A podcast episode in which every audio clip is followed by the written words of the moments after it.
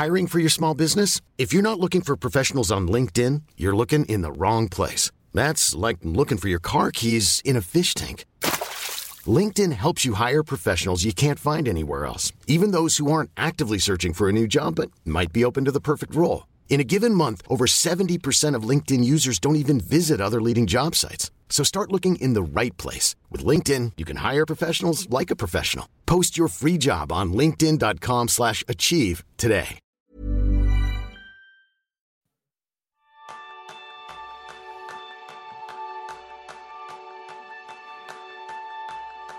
¿Te gustaría saber cómo planificar un proyecto y conseguir que se cumpla? Decía el general Dwight Eisenhower que en la preparación para la batalla siempre he encontrado que los planes son inútiles, pero la planificación es indispensable. Y este es el tema principal del programa de esta semana, donde compartiremos los aprendizajes de un caso práctico y muy especial para Kenso, y esperamos que también para ti, sobre la gestión de proyectos. Bienvenidos a un nuevo episodio de Kenso, el podcast donde descubrirás cómo vivir la efectividad para ser más feliz. Yo soy Sánchez, aprendiz en adaptar mis planes a la realidad.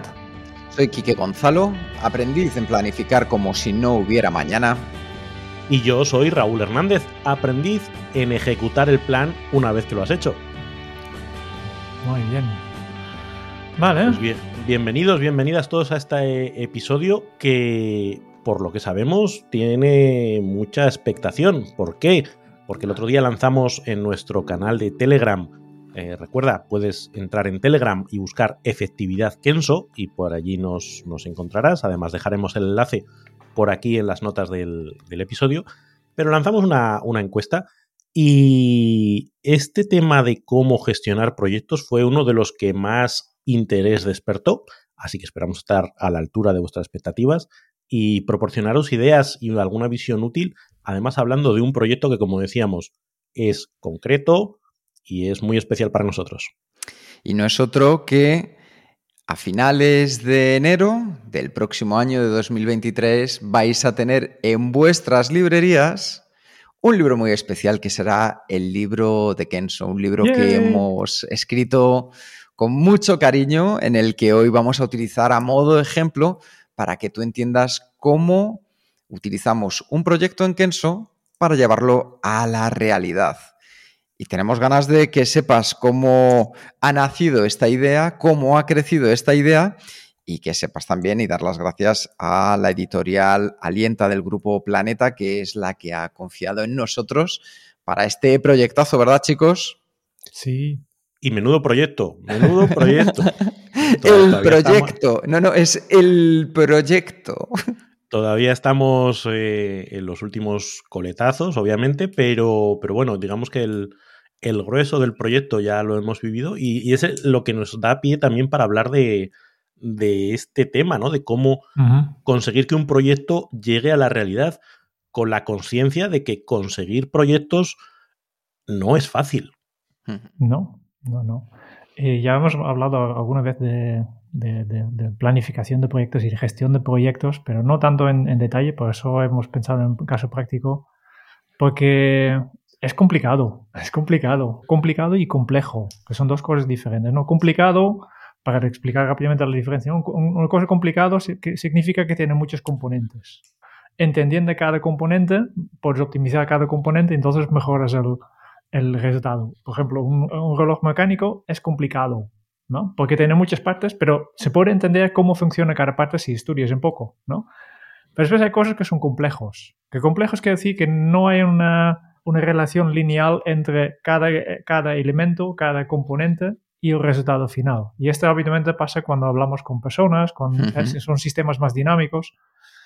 Y yo creo que este, eh, el ejemplo que, hablamos de nuestro libro es un, proyecto complicado porque hay que, hay que pensar en, muchas palabras, son, ¿no? Sí, sí, hay muchas partes, muchos, muchos capítulos, cómo queremos explicarlo, etcétera. Ya hablamos un poco, pero también es complejo mm. porque somos, somos humanos y podemos tener las mejores ideas del mundo, pero a veces te pones a escribir y no sale.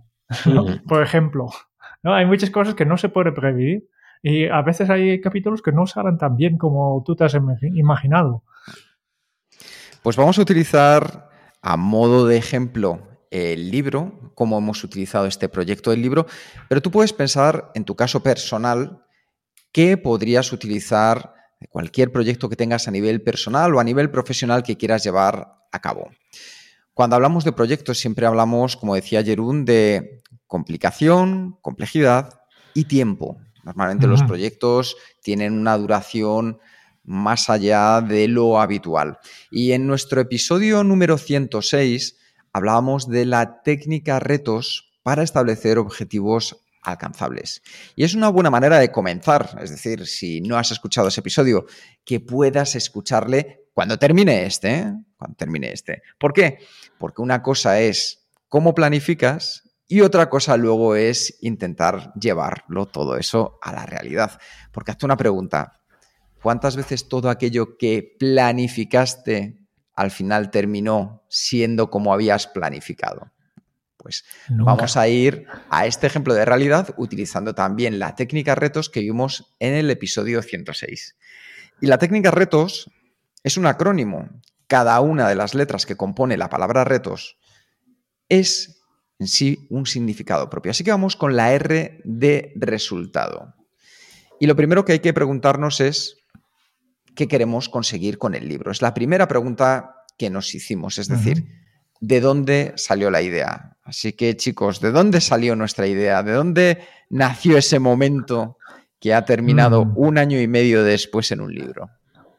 Vale, yo creo que incluso más allá, más allá. Yo creo que desde los inicios de Kenso, en algún momento hemos pensado, vale, pues vamos a empezar con un taller, pero nos gustaría también tener algo más tangible. ¿no? Es, es en, en, nuestra lista de algún día tal vez, el tema del libro siempre ha estado, ¿no? Siempre ha estado. ¿Por qué? Porque encaja perfecto con nuestro propósito. Nosotros queremos, mm, como Kenso, llevar la efectividad a la, a la máxima cantidad de posible de, de de personas. Y es la razón que pues, primero he pensado en, un taller, pero claro, el taller es limitado porque depende de nuestra presencia. Después hemos lanzado el, podcast, que llegamos a mucha más gente, pero tal vez no tan intensivo como un, taller. También tenemos nuestro canal de Telegram, que es otra manera de llevar la, efectividad a las personas. Y cada, cada, pues, cada cosa que hemos estado mirando es para dar un poco sentido a nuestro propósito. Y este libro yo creo que encaja perfectamente en este sentido. Pues lo que pasa es que hemos esperado un momento hasta que, hasta que hemos encontrado el momento perfecto. ¿no? Que al inicio pues hay que elegir, elegir ¿no? cuando empiezas, digo, vale, pues tenemos un montón de ideas, empezamos por uno, después el siguiente y siguiente. Yo creo que, que ahora ya hemos llegado al momento en que había llegado el momento del libro. Hmm. De hecho, me gusta mucho esta reflexión que haces, Jerún, de que casi todas las cosas importantes que nosotros hacemos en Kenso nacen del propósito. ¿Cuántas veces no habremos hablado en este podcast y tú habrás escuchado la palabra propósito? Pero es que al final, cuando un propósito está bien definido, te ayuda a que de ahí vayan naciendo todos estos subproyectos que nos ayuden a alcanzarlo. Entonces, cuando veíamos que era la oportunidad de poder compartir con todos vosotros este conocimiento que ya lo hacíamos en el podcast, pero pues en una forma escrita, una forma de verlo, dijimos, pues ha llegado ese momento. Y yo creo que aquí hay un concepto que es muy interesante y es que la R de resultado al final tiene que darnos respuesta a qué queremos conseguir con el libro. Y es, pues eso, que llegue a más personas. Pero hay que hacerse una pregunta que yo creo que es fundamental y es cuánto depende de mí y cuánto depende de los demás o incluso no dependa de mí. Como sabéis, en Kenso hablamos de las tres zonas de, trabajo. La zona de control, donde lo que haces depende única y exclusivamente de ti. La zona de influencia, donde lo que sucede ahí depende de ti y de los demás. Y la zona de adaptabilidad, donde las cosas no dependen de ti, pero al final te van a terminar tocando cuanto más hacia afuera está, es decir, cuanto más hacia la zona de adaptabilidad, más estrés nos genera. Y nosotros lo que hicimos a la hora de definir el resultado es, tanto como nos fue posible, bajar todas las tareas y todas las acciones a la zona de influencia y en especial a la zona de control.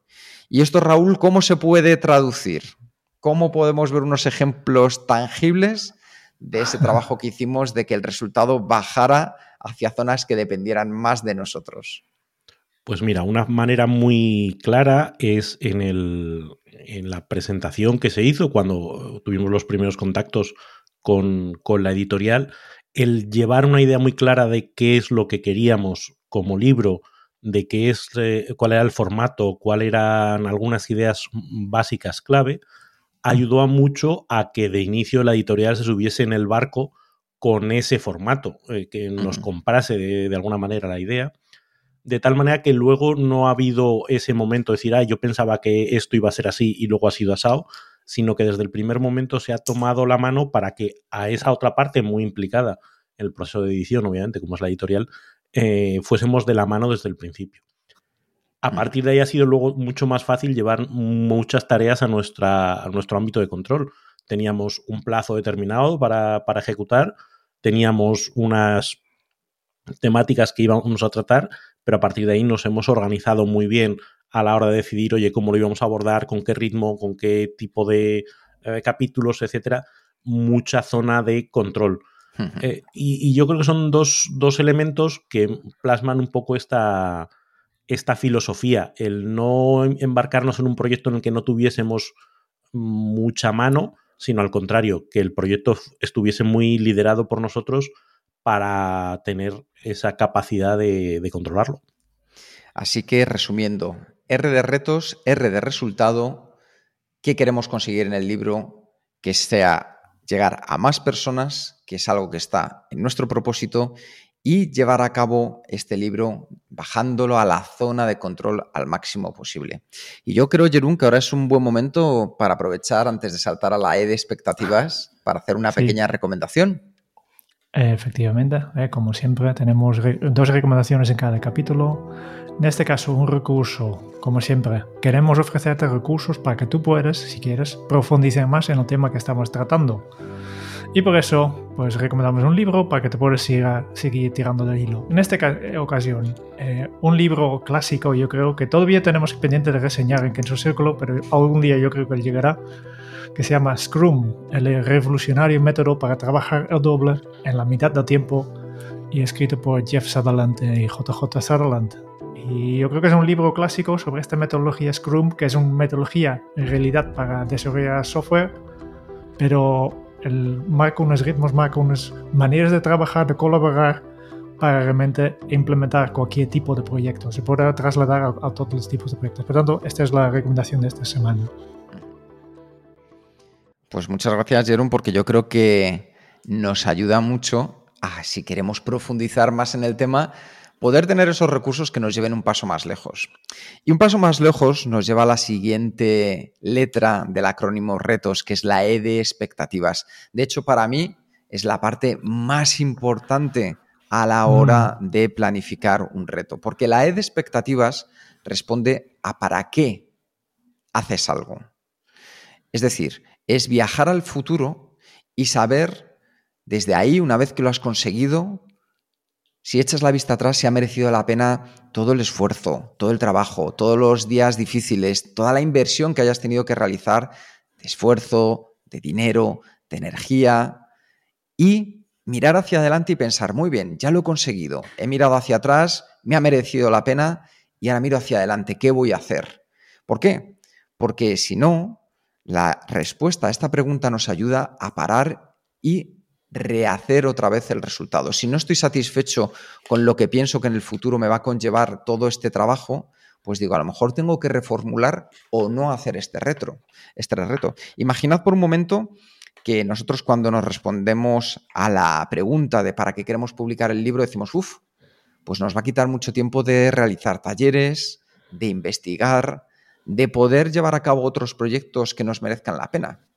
Pues a lo mejor hubiéramos tenido que replantear el reto y en lugar de hacer un libro, haber hecho pues un vídeo, otro podcast, pero nosotros respondimos que sí, que nos merecía la pena toda esa energía y que echando la vista hacia adelante una vez que el libro fuera publicado, nos iba a ayudar. Y nos iba a ayudar porque al final lo que nos ayuda también a nosotros, por así decirlo, y valga la redundancia, este libro, es a poder ser incluso ahora más referentes en temas de efectividad. Para vosotros, Raúl, Jerún, ¿qué ha significado esta expectativa del libro? Sí, para mí hay, una parte que yo creo que se combina, porque al final la parte de resultados y expectativas yo creo que se realimentan la una a la otra y, y acaban formando como un tándem. Para mí una de las cosas muy interesantes en este proyecto en particular, pero creo que pasa en todos los proyectos, es que ayuda a todos los implicados a alinearse en, en que porque es muy fácil estar de acuerdo en las palabras grandes, en hagamos un libro. Ah, vale, estamos los tres de acuerdo. ¿no? Cuando luego nos pusimos a decir, oye, ¿qué libro queremos hacer? Eh, ¿Cómo lo vamos a orientar? ¿Cuál va a ser la propuesta de valor que queremos hacer con nuestro libro? ¿Cuál va a ser la estructura? ¿Cuáles van a ser los contenidos? Empezamos a, mm, a darnos cuenta de que a lo mejor la idea que teníamos del libro, los tres, no era exactamente la misma y que hacía falta ese proceso de deliberación, de, de confrontación de ideas, para llegar a, a, un proyecto que luego de verdad nos mantuviese a los tres en, en línea, ¿no? eh, y, y, es difícil hacer eso porque normalmente cuesta tener este tipo de conversaciones en cualquier tipo de proyecto. Y, y, vamos, en mi experiencia en consultoría, pues pasa mucho eso, ¿no? De que se juntan tres y como ha dicho el jefe que vamos a hacer este proyecto, pues hacemos este proyecto, pero hmm. no te paras a escuchar oye, las eh, cuestiones que puede tener este departamento o no le preguntas a estos implicados porque vaya, ya, ya se enterarán cuando les toque. Sin embargo, el tener estas conversaciones previas ayuda mucho, aunque inicialmente puede parecer que se genera un proceso de divergencia, ¿no? Como, ostras, no lo teníamos todos claro, no queríamos hacerlo tal, pero creo que es un paso inicial importante el, el abrir campo para tener conversaciones para luego llegar a la fase de convergencia, que es la que dice, vale, mm. una vez escuchadas todas las partes, ¿estamos de acuerdo todos en que esto es lo que queremos? Sí, pues adelante. Claro, porque Jerún lo que quería era firmar libros en Barcelona y ser mega famoso. Esa era la expectativa claro, claro. de Jerún, ¿verdad? Claro, claro. Lo que, lo que siempre he querido, ¿no? Eh, para nada. No, pero sí, sí que para mí un, un, de este paso de, de la, la expectativa, una cosa que yo creo es muy importante es eh, como estamos tratando de un proyecto creativo, pues siempre se puede mejorar, siempre se puede continuar retocando. Que no, en principio, un libro puedes trabajar durante toda la vida. y justo este, esta parte de expectativa es, es, es, importante para decidir, hey, ¿cuál es la definición de hecho? ¿Qué está terminado uh -huh. cuando nosotros acabamos el proyecto? Definir, vale, pues, ¿hacia dónde vamos? Porque no, no, queremos dedicar nuestra vida a, a, a, escribir un libro. Lo que queremos es publicarlo. ¿no?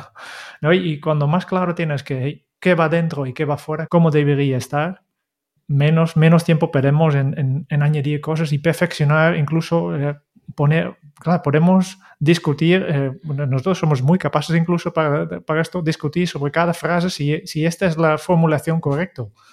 Podemos tener una reunión sobre cada frase si, si hace falta y será muy interesante, pero yo creo que los oyentes no van a, a notar esto. Por tanto, este nivel de perfeccionismo tenemos que evitar, ¿no? Por tanto, también pensáis, eh, ¿cómo debe ser? ¿no? ¿Qué, ¿Qué, está hecho? Y yo creo que aquí este tipo de discusiones también son muy importantes. Desde luego, porque ¿cuándo está terminado un proyecto? Mm. En el caso del libro, cuando está en las librerías, cuando lo compras, cuando lo has leído tú, que nos estás escuchando, cuando nosotros se lo mandamos a la editorial, fijaos que para cada uno de nosotros puede ser que el hecho, el terminado, el subrayar y decir esta tarea se ha acabado, puede significar cosas, cosas muy distintas. Y para eso nos llega la T de táctica. La T de táctica del acrónimo retos responde a la pregunta de cómo lo vamos a hacer. Fijaos el orden. ¿eh? La R de resultado respondía qué vamos a hacer la E de expectativas para qué lo vamos a hacer y la T de táctica es cómo lo vamos a hacer. Y nosotros en Kenso trabajamos mucho con el potencial dentro del equipo. Y para ello lo que hicimos fue definir una serie de roles que nos ayudarán a aprovechar al máximo las fortalezas de cada uno de nosotros y también ayudarnos a tirar en aquellos momentos donde pues, nos pudiera costar un poco más, que eso ya sabíamos que era algo que iba a pasar. Y yo creo que aquí hay algo muy importante, no sé vosotros dos qué pensáis, que es que en lugar de ponernos a escribir de golpe, le dedicamos bastante tiempo al concepto de afilar el hacha. Es decir, de ir preparándonos bien antes de comenzar la acción.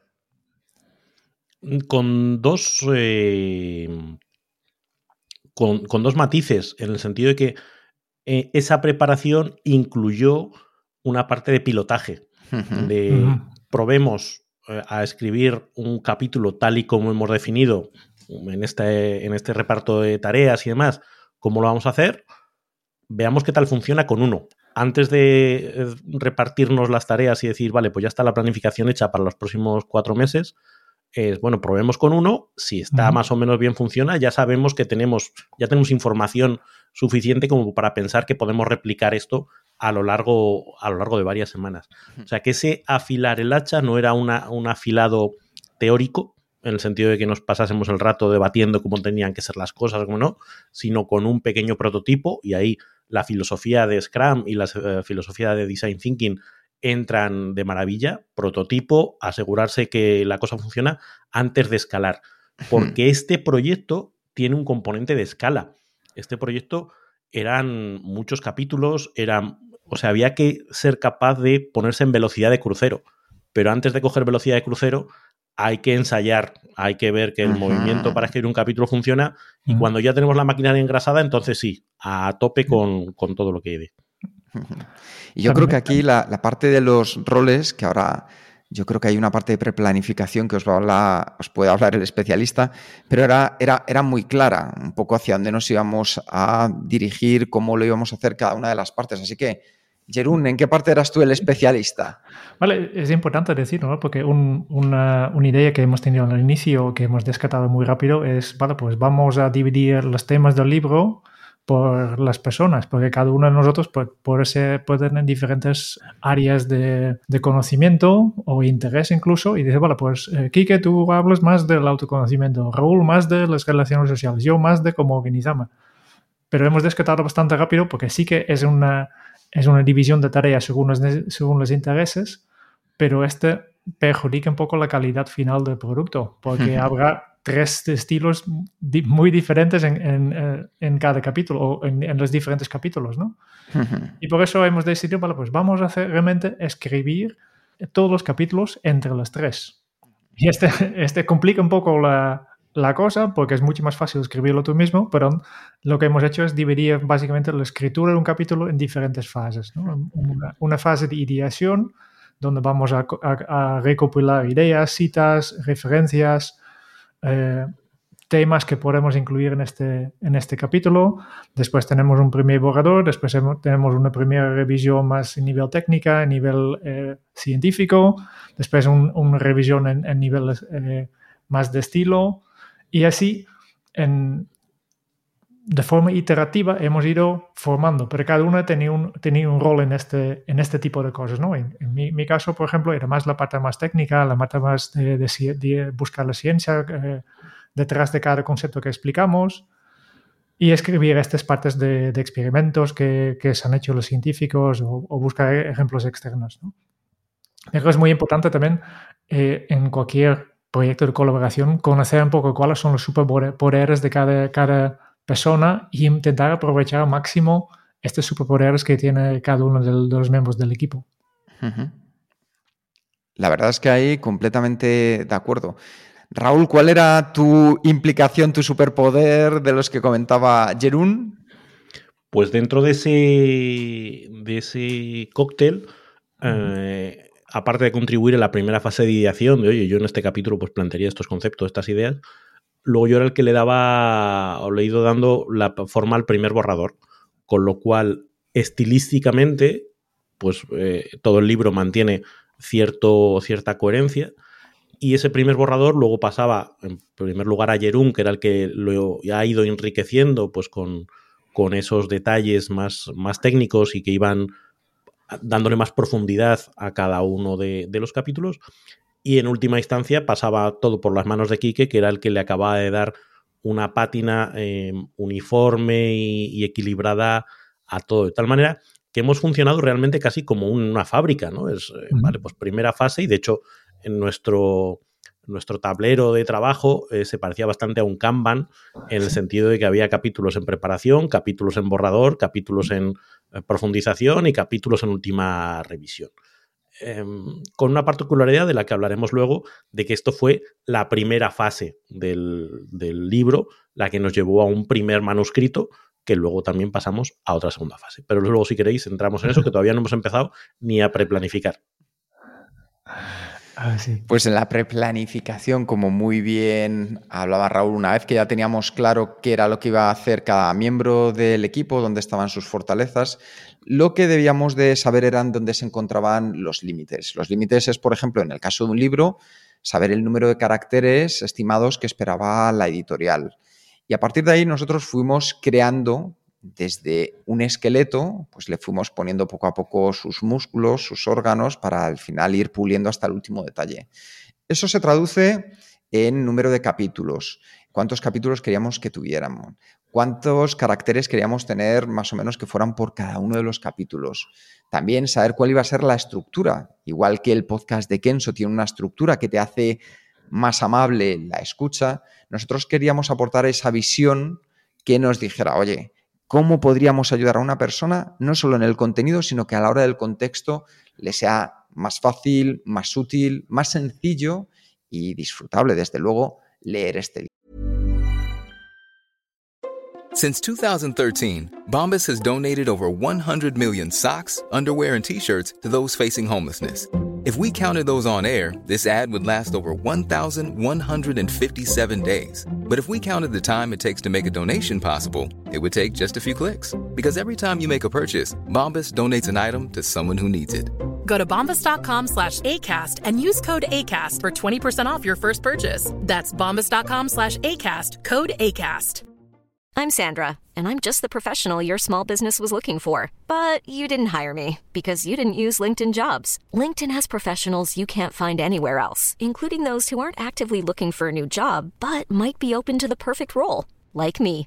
In a given month, over 70% of LinkedIn users don't visit other leading job sites. So if you're not looking on LinkedIn, you'll miss out on great candidates like Sandra. Start hiring professionals like a professional. Post your free job on linkedin.com/achieve today. Y eso nos dio una idea de por dónde empezar, el punto de partida y a partir de ahí tocó ¿cómo se puede decir? A la mina, ¿no? Por así decirlo. A dar pedales. Eh, a dar pedales. Lo bueno es que eh, era un dar pedales ya con una composición de lugar bastante clara respecto a la estructura del libro, aunque luego en el proceso pues hubo ajustes y cambios y, hicimos algún cambio, pero no sustanciales, respecto a la estructura de los capítulos, con lo cual eh, para el primer borrador ya sabías, oye, esto tengo que alcanzar 1800 caracteres, aprox, eh, esto me implica, después de haber hecho un par de pruebas, que tengo que dedicarle tantas horas a cada capítulo, teniendo en cuenta que tenemos por delante X meses, pues tengo que sacar no sé cuántos capítulos por semana. Es decir, haces una estimación de lo que tienes que hacer y luego tienes que empezar, como decía antes, a velocidad de crucero. La velocidad de crucero es la que luego te da pie a decir, oye, ¿era una buena planificación? Eh, ¿O fue demasiado optimista? ¿O fue pesimista y podemos ir un poco más rápido? Bueno, veremos. Pero digamos que un primer boceto necesitas para saber por dónde te andas y esa fase de pre-planificación es lo que nos permitió. Y a partir de ahí, efectivamente, a dar pedales y así fueron varias semanas, ah, pues incluyendo parte, del verano, ¿sí? para llegar a alcanzar ese, ese primer borrador. ¿no? Sí, sí. Em, también interesante que a veces planifiques una cosa, penses que, hay que hacer una cosa, incluso ha pasado por piloto, eh, prueba piloto, capítulo piloto, pero después resulta que no es tan óptimo, ¿no? Por ejemplo, eh, nosotros en principio habíamos pensado de, montar un tablero en Basecamp, que es la herramienta que nosotros utilizamos para, colaborar, para tener en forma visual el trabajo en progreso, ¿no? Había una tarea para cada, para cada capítulo y iba pasando de persona a persona, de columna a columna, y resulta que, aunque en el primer instante parece súper útil y súper visual, no era la mejor forma de hacerlo, porque se podría hacer, simplificar todavía, porque después de unas semanas pues, nos hemos dado cuenta que, claro, además de la tarea, existe el documento en sí. Cada, cada capítulo de un documento y lo, íbamos guardando en, en, capetas. Y resulta mucho más fácil crear una carpeta por cada, cada fase cada, cada persona que primero ir a Basecamp para ver qué, tengo que hacer buscar y después buscar el documento. No, simplemente miras en tu, en tu, en tu carpeta. Por tanto, nos hemos incluso sobrecomplicado un poco la vida y, y después de unas semanas hemos dejado este tablero en Basecamp porque la estructura mismo en, de ficheros ya, ya nos indica perfectamente cómo hacer. Por tanto, a veces la preplanificación mm, simplemente es una idea, es una manera de hacerlo, pero después se tiene que adaptarlo sobre, sobre la realidad. Sí, hay esa visión de, ir ajustando los planes y de ir eh, teniendo la capacidad. Hemos hablado hace poquito eh, en un capítulo de las retrospectivas, ¿no? De, la necesidad de pararse de vez en cuando, mirar cómo estamos trabajando y ver si hay alguna mejora o alguna cosa que queremos cambiar de la manera en la que estamos trabajando. Eso creo que ha sido muy importante en la, en la forma de trabajar que hemos tenido eh, a lo largo de todo el proyecto, porque nos ha permitido precisamente hacer esos ajustes, identificar, oye, con el ritmo que tenemos y el compromiso que teníamos inicial, que era septiembre 2022, uf, mm, vamos, eh, perdón, junio 2022, vamos a tener que pasar a, septiembre. Vale, ok, pues lo, gestionamos.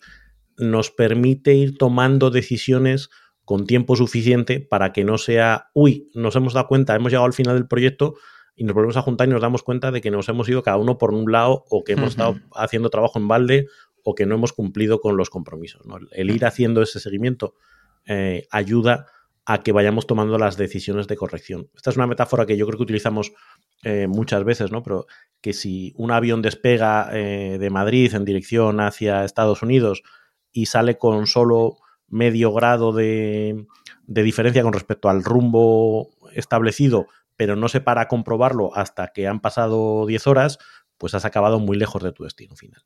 Lo importante es ir haciendo correcciones a medida que vas avanzando en el rumbo previsto para que así no te vayas desviando.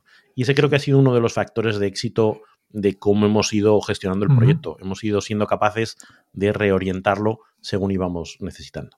Sí, además ahí viene esa parte de motivación, esa visión ágil del primer borrador, como la ley de Pareto, un 80-20, es decir, qué 20% podemos tener escrito que aporte un 80% del resultado que buscábamos. Y a partir de ahí íbamos refinando con ese 80-20 otra vez y otra vez y otra vez, hasta que llegó el momento, como decía Jerún, que sin buscar la perfección, buscábamos que sí aportara el sentimiento, el sentido, la forma de ser para cuando tú lo leas, digas, aquí están los chicos de Kenso, por así decirlo. Sí, yo creo que esa, esa visión, además de, las versiones incrementales, hmm. eh, em, nos permitió llegar a un, a un, primer manuscrito viable, que podríamos decir, ¿no? como, como, se utiliza en el, desarrollo de, producto, un primer manuscrito viable, pero lo dijimos, oye, em, repensamos un poco la estructura, ok, pero ya sobre ese manuscrito vas afinando.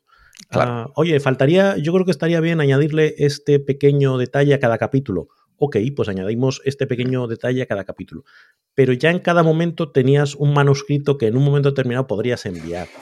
Con lo cual, no nos hemos obsesionado con la perfección desde el inicio, hemos ido generando un manuscrito viable en cada momento y en la medida en que hemos ido teniendo tiempo y hemos ido teniendo ideas que veíamos con claridad, hemos ido añadiéndole ese, ese ajuste fino. Como decía ayer al principio, si tuviésemos un año más, añadiríamos en iteraciones más, pero hay que saber también cuándo parar y cuándo lanzar. no ¿me pones esa música tan maravillosa? ¿Y tanto? Pues para que tú también puedas utilizar una aplicación que ha pasado por los estándares de Kenso, queremos recomendarte en este capítulo que utilices la aplicación Meister Task. Y para ello hemos hablado con ellos, hemos probado la aplicación, es una aplicación que a nosotros nos gusta y nos han ofrecido para que tú tengas un descuento del 10% para que desde hoy tengas bajo control tus tareas. Y para ello lo único que tienes que hacer es utilizar el, cupón y poner Kenso si quieres disfrutar de ese 10% de descuento en esta aplicación de tareas con calendario, con mapa mental muy completa y que ha pasado, como bien decíamos, por nuestros estándares. Y la recomendamos por corazón, no porque nos vayamos a llevar nada en concreto, sino porque creemos que si a ti te puede ayudar, nosotros encantados de poder compartir contigo todos esos recursos que te hagan la vida un poco más fácil. Así que te recuerdo, Meister Task, lo dejaremos también el, el enlace de las notas del programa y un 10% de descuento con el código Kenso. Y con esto, Jerún, llegamos a la última parte que es la que tiene que ver con la O y la S, mm. obstáculos y soluciones. Obstáculos y soluciones de este proyecto que era escribir un libro. Sí, ya hemos hablado un poco. Bueno, la idea principal del método de retos es que ya pienses antes de empezar en la parte de, planificación, de pre-planificación, en cuáles podrían ser los, obstáculos. Ah, para mí aquí está la clave. Y nosotros ya teníamos algunos identificados y en nuestra planificación ya, ya prepararos una solución, ¿no? De, pensar, ¿y qué, qué pasa cuando mm, no podemos eh, producir tan rápido? Pues como solución podemos renegociar las plazas con el, el, editorial, ¿no? ¿Qué pasa cuando pues algunos ya tenemos aquí eh, definidos, pero después sobre la marcha pues van surgiendo otras cosas que no, no habéis previsto, ¿no? o porque era realmente imprevisible, o porque simplemente no habían pensado en este caso. Uno ya hemos hablado, pues el, tema de, de, de, eh, de complicarnos la vida en, en, una herramienta mientras simplemente podíamos utilizar ficheros en, en el disco duro. También uh, habría algunas dificultades de, de, estilo, yo creo, porque somos tres personas muy diferentes, con preferencias muy diferentes, y, y, cómo definir un estilo de libro que representa las tres, ¿no? Y que además eh, es coherente en, durante todo el libro. Esta es una de las, cosas de, cómo hacerlo. Yo cuando, cuando lo cuento, eh, digo lo difícil que es hacer un libro a seis manos y tres cabezas. Y, yo creo que eso es algo que hemos visto pues hasta en, las últimas etapas, cuando vimos que la, extensión era más grande de la que habíamos previsto y teníamos que recortar eh, y nos planteábamos por dónde recortar, pues cada uno recortaríamos por un sitio distinto. Es decir, que incluso después de, tener esta, esta, alineación, pues en última instancia hay matices que nos llevarían a buscar una solución de compromiso. Y para mí ese es uno de los grandes aprendizajes y uno de los grandes valores que quiero destacar de este proyecto y del proceso que nos ha llevado a, escribir el libro. Seguramente el resultado final no sería el libro que hubiéramos firmado cada uno de nosotros por separado. Habría decisiones que hubiéramos tomado distintas, pero siendo tres, encontrar ese punto de compromiso, de, respeto, de, de, aceptar la visión de los otros y buscar algo que nos satisfaciera razonablemente a, a todos, creo que es un ejercicio, por eso, de generosidad, de implicación, de, de, extraer el valor de un equipo.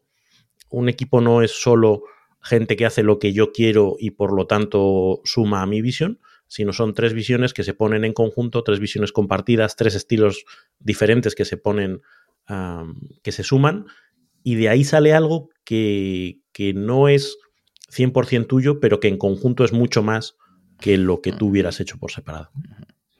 Sí, yo creo que esa humildad de la que habla Raúl es fundamental en cualquier proyecto, porque desde mi punto de vista esto se podría hacer de esta manera, solo que tengo que cambiar esa perspectiva por la de desde nuestro punto de vista cómo podemos alcanzar de aquella manera. Siempre ese refrán de solo llegarás más rápido y en equipo llegarás más lejos.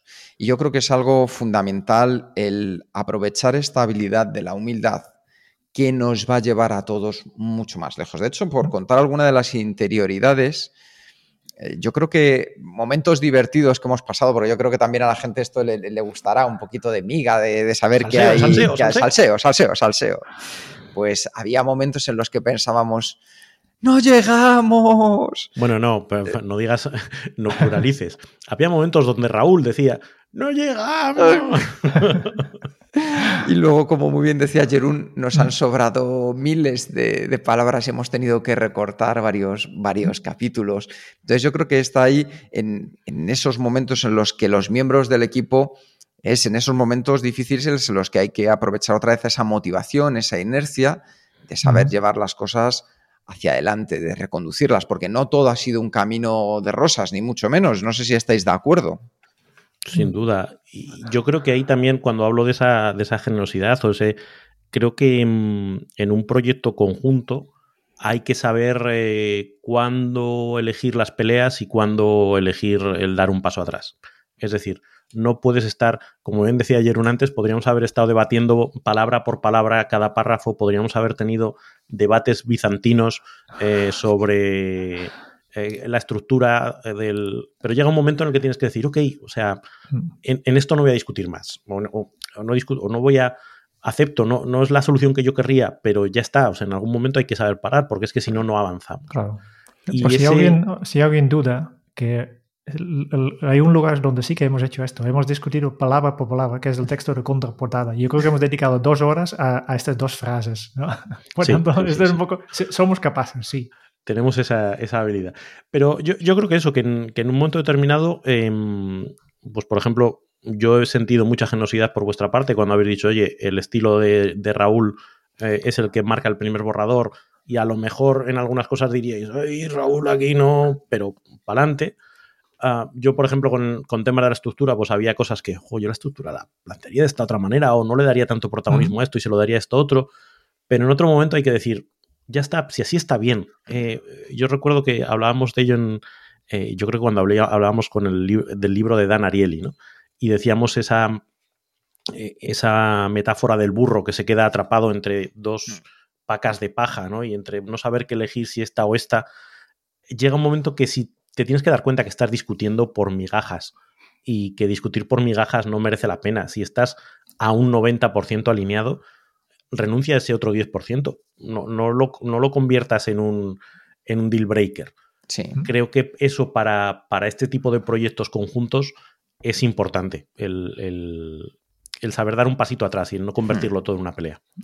Y además, Raúl, no sé si yo creo que tu experiencia también es, es, parecida a esta, pero no es desde un lado negativo. Al contrario, es que cuando utilizas esa parte de la humildad, te permites sorprenderte hacia cosas mejores. Hay, un punto de, confianza, ¿no? De decir, claro. Eh, a, mí, me, o sea, lo sabéis, me conocéis, eh, me cuesta porque tengo el, perfil egocéntrico, ¿no? De mi visión es la buena, clarísimamente, ¿no? Eh, pero con los años, gracias a Dios y las canas, he ido aprendiendo que eso no siempre es así y que a veces cuando dejas ir tu visión, que claramente era la buena, dices, ah, coño, pues no, de aquí ha salido. Y no solo porque el resultado sea así o no, es que el emperrarte, implantar tu visión, hace que la gente te acabe cogiendo una tirria de narices, ¿no? Entonces es como, mm. merece más la pena el resultado y merece más la pena la dinámica de trabajo si tú eres capaz de soltar ese egocentrismo y ver, como bien decía antes Quique, no desde mi visión, sino desde nuestra visión. Y ese ejercicio ayuda a que los proyectos lleguen mucho más lejos. Yo creo que la palabra clave aquí es sinergia y el otro que me viene a la cabeza es eh, consentimiento consentimiento en, la toma de decisiones. No hace falta que estamos todos 100% de acuerdo, de acuerdo que es la mejor solución, es la mejor estructura, esta es la mejor idea. No, porque así no, ponemos, no nos ponemos nunca de acuerdo, porque tenemos tres ideas diferentes. Lo que tenemos que pensar es, hey, Raúl o Quique, has hecho una propuesta y tal vez no es la propuesta que yo he elegido, pero no, tampoco veo ningún problema con esta este propuesta. Por tanto, adelante. Cuando no veo problema, pues adelante. Esta es la, la, pata más de confianza, ¿no? Y tomar decisiones de esta forma cuesta un poco en el inicio porque tienes que dejar al lado tu, tu ego, pero el resultado final, gracias a esta sinergia, será mucho mejor. Y yo creo que espacio, eh, perdón, yo creo que es, es importante que en, en, cualquier proyecto tiene que haber espacio para estos... Eh, si queréis, conflictos. Eh, solemos decir que los mejores equipos de trabajo no están exentos de conflictos, al contrario, están permanentemente gestionando conflictos, pero los gestionan de una manera sana, los eh, gestionan de una manera respetuosa, desde la confianza y el respeto a los demás. Crear esos espacios para tener esas conversaciones honestas y decir, mira, pues aquí sí, aquí no, es lo que ayuda a avanzar, porque si no, eh, digamos que vas metiendo mierda debajo de la alfombra y eso acaba estallando más pronto que tarde. Entonces, eh, para mí eso es otro de los factores eh, de orgullo de este proyecto y de, este equipo, que, somos capaces de generar esos espacios y de aprovecharlos por el bien del proyecto. A modo de resumen, nuestro proyecto Kenso del libro ha funcionado tanto que estaríamos dispuestos a un segundo libro. Y a modo Bueno, de bueno, bueno, resumen- bueno, bueno, bueno. Esto, esto yo creo que va a ser una de esas cosas que llevemos a uno de esos espacios de conflicto. Una parte ya está escrito. ¿eh? Ya- los capítulos que hemos descatado ya, Ya están para el siguiente. Y a modo de resumen del episodio, simplemente que recordéis esas ideas claves. Al final, entender lo que es la complejidad y qué es la complicación como parte de un proyecto. Un proyecto que se alarga más que otras tareas en un plazo temporal y que para poder llevarlo a cabo, recordad el acrónimo RETOS. R de resultado, que responde a qué quiero conseguir con este proyecto, la manera más clara y más directa posible. E de expectativa, para qué lo quiero conseguir, para saber si me voy a poner en marcha o si a lo mejor no merece tanto la pena y voy a replantear el resultado que quería alcanzar. La T de táctica sobre cómo lo voy a hacer. Ahora ya llegado a este nivel que ya me he respondido y que sé que voy a ir a por ello, con la táctica decido cómo lo voy a llevar a cabo. Y las dos últimas letras del acrónimo retos, la O y la S de obstáculos y soluciones. Saber de antemano qué potenciales problemas me voy a encontrar para ya de antemano también tener preparadas esas soluciones y en el momento que aparezcan, porque suelen aparecer esos obstáculos en el camino de un proyecto, los pueda abordar de una manera mucho más directa sabiendo qué solución voy a implementar. Y con esto, Jerún, pasamos a nuestro plan de acción. Efectivamente, porque consumir información con acción es efectivo. Y hemos preparado un documento que los miembros de Kenso Círculo pueden descargar en desde las notas del programa, donde puedes seguir paso por paso esta metodología reto que tenemos. Y si tú también quieres tener acceso a este documento y recibir además los episodios sin publicidad, un descuento en nuestro curso online, cada mes un episodio extra donde reseñamos un libro y además nuestra eterna gratitud, que es lo que más vale de todo esto, dirígete a kenso.es barra círculo. Kenso.es barra círculo. Encuentras también el enlace en las notas del programa. Y con esto, ya sabéis, llegamos al final de este programa que esperamos que os haya sido de utilidad para vuestro próximo proyecto. Hemos bajado a esos 45 minutos, vamos consiguiéndolo poco a poco. Ese va a ser otro de nuestros proyectos. Muchas gracias por escuchar el podcast de Kenso. Si te ha gustado, te agradeceríamos que te suscribas al podcast, lo compartas en tus redes sociales o dejes tu reseña de 5 estrellas para ayudarnos a llegar a más oyentes. Y si quieres conocer más sobre Kenso y cómo podemos acompañarte a ti, tu equipo o tu organización en el camino hacia la efectividad personal, puedes visitar nuestra web kenso.es. Te esperamos la semana que viene en el próximo episodio del podcast de Kenso, donde Raúl, Quique y Jerún buscarán más pistas sobre cómo vivir la efectividad para ser más feliz. Y hasta entonces, ahora es un buen momento para poner en práctica un nuevo hábito Kenso. Un objetivo sin plan es solo un deseo. Nos escuchamos muy pronto.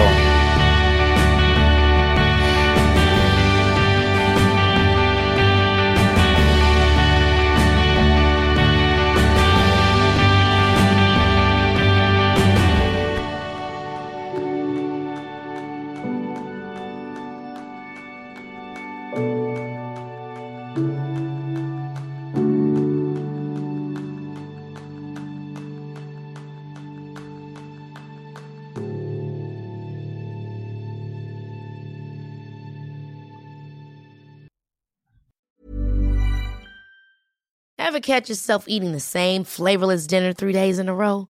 Dreaming of something better? Well, HelloFresh is your guilt free dream come true, baby. It's me, Kiki Palmer. Let's wake up those taste buds with hot, juicy pecan crusted chicken or garlic butter shrimp scampi. Mm. Hello Fresh. Stop dreaming of all the delicious possibilities and dig in at HelloFresh.com. Let's get this dinner party started.